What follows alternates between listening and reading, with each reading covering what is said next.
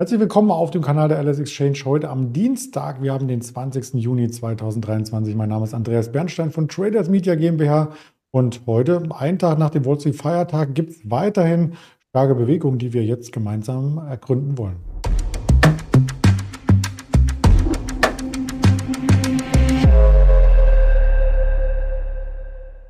Das Ganze wieder als Interview, diesmal mit dem Nikolas Saurenz und zuvor dem Risikohinweis. Denn all das, was wir sagen, ist reine Information, keine Handelsempfehlung, keine Anlageberatung. Da schalte ich den Nikolas gleich mal zu. Hallöchen. Hallo Andreas. Ja, wir haben tatsächlich gestern am US-Feiertag eine richtige Schwäche erlebt. Freitag noch das neue Rekordhoch im DAX und gestern verließen ihn die Kräfte unter der 16.300. Ging es schon los auf 16.200, sind wir rausgekommen und die Marktbreite war auch richtig negativ, oder? Genau, Andreas. Also wir schauen bei Feingold Research auch immer so ein bisschen auf ähm, ja, auf die Markttechnik und da war natürlich der große Verfall am Freitag ja eines der wichtigsten Ereignisse des Jahres, ja auch in dieser Woche mit den Notenbanken, mit ähm, natürlich der EZB, natürlich der FED, aber beispielsweise auch der Bank of Japan und ähm, der chinesischen Wochen äh, Notenbank, die ja in diesen Tagen getagt hat. Und ähm, möglicherweise, das ist so ein bisschen unsere These, war der Verfall am Freitag vielleicht so eine kleine Trendwende für die Märkte. Wir sind ja sehr stark nach oben gelaufen und es gab da auch einige Bewegungen. Ich habe mir die mal im Vorfeld ausführlich angeguckt. Ähm, es gibt ja diese, diese Squeezes, das kennt man ja, Short Squeeze. Wir hatten jetzt vielleicht in den USA so ein bisschen eine andere Form von Squeeze. Ähm, für, die, ähm, für die Optionsmärkte wäre ein, eine Abrechnung um 4200 Punkte im S&P wahrscheinlich ganz gut gewesen. Und wie wir wissen, ging es ja deutlich darüber hinweg. Das heißt, diese Bewegung, dieser starke Anstieg hat einigen Marktteilnehmern, vor allem mutmaßlich Verkäufern von Call-Optionen, große Schmerzen bereitet. Die mussten ihre Positionen ja abdecken bzw. sichern, ihre Verluste begrenzen. Und das hat möglicherweise so einen kleinen Squeeze ausgelöst. Man spricht da auch von so einem sogenannten Gamma-Squeeze.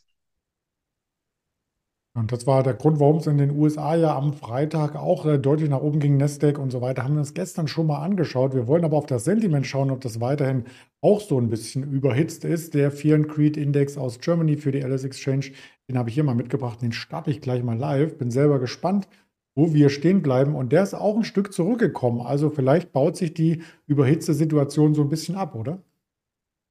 Mm, ja, genau. Wir haben da, es gibt natürlich verschiedene Sentiment-Indikatoren. Bei euch geht es jetzt ein bisschen zurück mit Blick auf, auf den DAX. Wir haben ja immerhin jetzt einen Rückgang um rund 400 Punkte am Morgen gehabt. Vielleicht so diese Zone 16.000 auf 16.050 Punkte war vielleicht so dieses erste Korrekturziel. Das haben wir ja fast erreicht. Wir waren, glaube ich, bei 16.070 und ähm, ja, mit Blick auf das Sentiment muss ich sagen, das Sentiment folgt in diesem Jahr so ein Stück weit den Kursen, muss man eigentlich fast sagen. Wir hatten ja so ein bisschen das zweigeteilte Bild. Ich glaube, das hat Daniel auch sehr oft hier im Video besprochen dienstags, dass, ähm, naja, vor allem Akteure, die selbstentscheidend sind, sehr pessimistisch waren. Also ganz vorneweg natürlich die Fondsmanager, die ja auch beispielsweise monatlich von der Bank of America befragt werden, die haben da immer eine extrem pessimistische Einschätzung zuteil gegeben und die mussten jetzt langsam ihre, ihre Meinung drehen und eben in den Markt rein, einfach weil die Kurse ihnen ja Unrecht getan haben. Der Markt ist ihnen weggelaufen und alle, man kann so sagen, diskretionären Entscheider haben in den vergangenen Tagen nochmal deutlich gedreht. Da ist jetzt das Sentiment auch eher bullish. Ähm, gibt verschiedene Indikatoren. Ich habe auch nochmal den von der Deutschen Bank mir angeschaut, die verschiedene ja, Daten aggregieren. Der ist jetzt auch im Overweight-Bereich, also auch eher bullish gestimmt. Das heißt, das Sentiment hat sich in den USA und auch weltweit gesehen, global gesehen, deutlich gedreht und ist jetzt im bullischen Bereich. Da beschleunigt sich dann so ein Aufwärtstrend auch äh, sehr dynamisch und hebt vielleicht auch ab vom Kursniveau. Das lässt uns zur ersten Aktie bringen, der Fraport. Die wollen wir hier mit vorstellen, denn da gibt es auch äh, News. Die Gepäckabgabe am Frankfurter Flughafen ist ein bisschen schneller geworden, wird auch Zeit.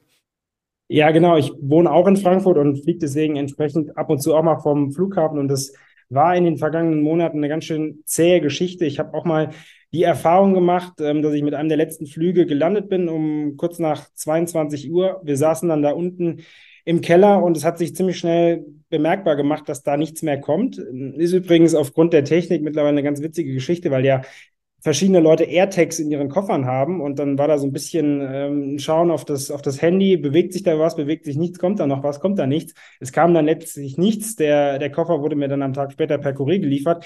Da geht's schon drunter und drüber am Frankfurter Flughafen, weil einfach das Personal fehlt, ähm, wissen wir alle.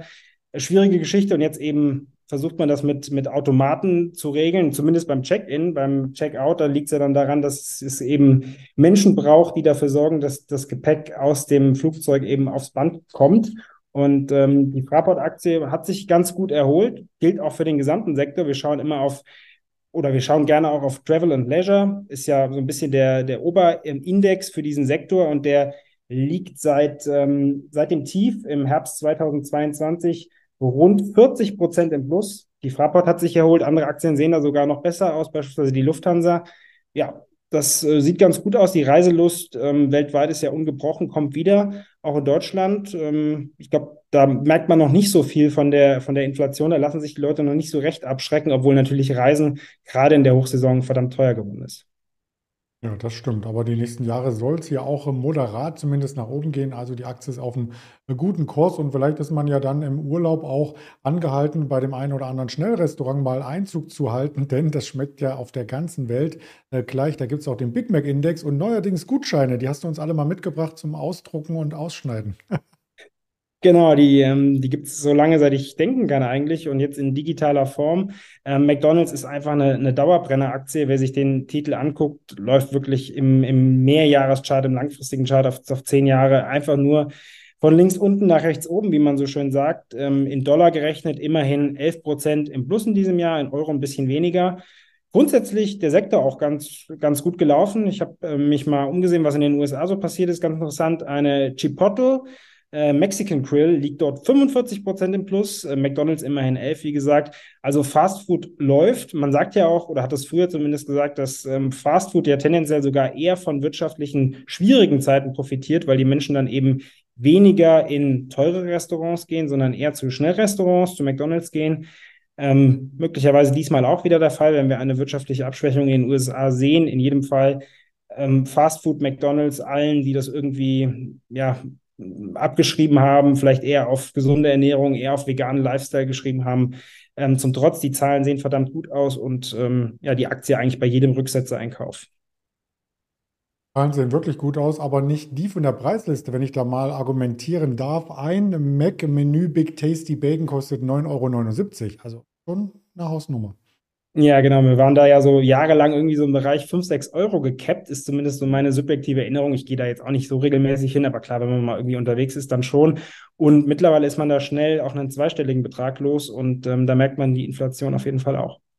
Ja, und da ähm, ist man auch dankbar, wenn man dann einen Gutschein vielleicht äh, parat hat und äh, zücken kann oder in der Warteschlange äh, steht und vielleicht auch das McDonalds-Game spielt, äh, das Color-Spiel. So sieht es aus. Und ich dachte erst, da muss man irgendwie Bürger von so einem ähm, Tablet runternaschen oder auffangen oder so. Aber ich glaube, das ist eher so ein lustiges Kinderspiel. Genau, ja, McDonald's hat sich da jetzt aufgestellt, ähm, zielt da auf ja, neue alte Zielgruppen. Klar, Kinder waren da immer auch gern gesehen, auch ähm, wahrscheinlich nicht zum Wohlgefallen der Eltern logischerweise, aber ja, früher gab es eben im Happy Meal die Plastikfigur, die man dann sammeln konnte. Mittlerweile setzt man da auf Computerspiele und äh, der Aktie gibt es recht. Wer das nicht kennt, das Schnellrestaurant, weil die Eltern immer zu Hause kochen, der ist vielleicht Kunde von HelloFresh. Äh, die DAX-Aktie wollen wir uns auch anschauen, ob es da vielleicht eine Trendwende gibt oder eine Fehlanzeige. Das Chartbild gibt da noch keine klare Antwort.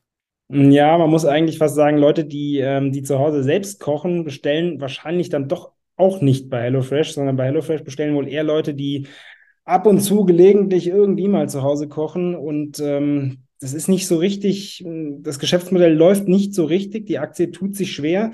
Man muss sagen, sie gehört auch zu jenen Titeln, die vielleicht einfach 2023 nicht mehr angesagt sind. Wir wissen ja, was in den USA läuft. Da läuft Big Tech, da laufen Aktien, die fette Gewinne erzielen. Das darf man ja bei allem, ähm, was man möglicherweise Richtung Überbewertung sagt, äh, bei allen hohen Kursen, die dort ähm, mittlerweile aufgerufen werden bei, bei Apple, Microsoft, Alphabet und Co. und natürlich auch bei einer Nvidia nicht vergessen, das sind Unternehmen, die sehr, sehr hohe Gewinne erzielen. Und das kann man bei Aktien wie einer HelloFresh beispielsweise nicht sagen und diese Titel einfach abgestraft. Die kommen nicht hoch, ähm, sind einfach nicht gewollt. Hängt natürlich auch mit dem Zinsumfeld zusammen.